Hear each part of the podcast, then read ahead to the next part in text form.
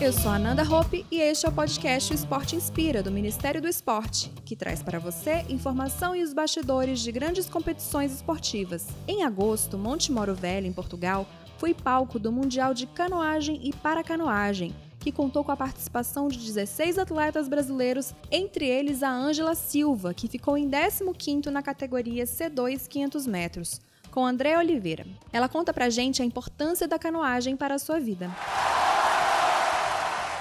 E o esporte começou na minha vida já desde pequena, eu jogava bola, sonho de todo menino, mas era um meu de menina. E aí logo depois eu conheci a canoagem e a canoagem ela me, me ajudou bastante porque quando eu jogava bola, por eu jogar bem, eu era um pouco indisciplinada. Quando eu conheci a canoagem, eu vi que hum, para você ser atleta de ponta, de alto nível, você tinha que ser bem disciplinado. Então a canoagem em si, ela me ensinou a ter mais disciplina disciplina em tudo que eu fazia na minha vida, assim, como tratar as pessoas melhor, de você respeitar o espaço da pessoa não, de você não humilhar as pessoas. Então, a canoagem me ajudou bastante com isso, assim. E também mais como eu vejo o mundo agora. É, eu vejo um mundo mais diferente, assim, do que eu via antes, né? É, você, você abre mão de muitas coisas mas o esporte ele é um divisor de águas. Ele pode transformar a sua vida e a vida das pessoas que estão ao seu redor. Porque se você é uma pessoa boa, você consegue fazer com que as pessoas que estejam ao seu redor virem pessoas boas também. Saia do mundo da criminalidade, porque aí você fala: ah, eu vim de uma família pobre, eu passei fome, passei dificuldade. Se eu venci, cheguei até aqui, você também pode. É, as pessoas já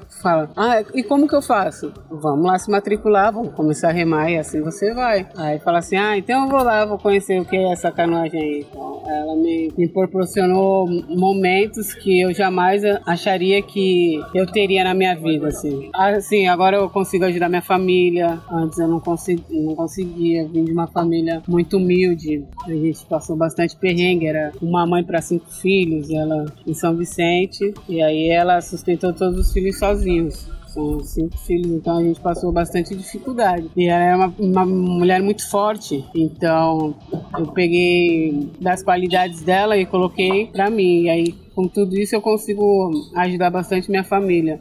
O esporte transforma vidas. Você pratica algum? Conta pra gente! E os Jogos Olímpicos e Paralímpicos de Tóquio 2020 estão chegando.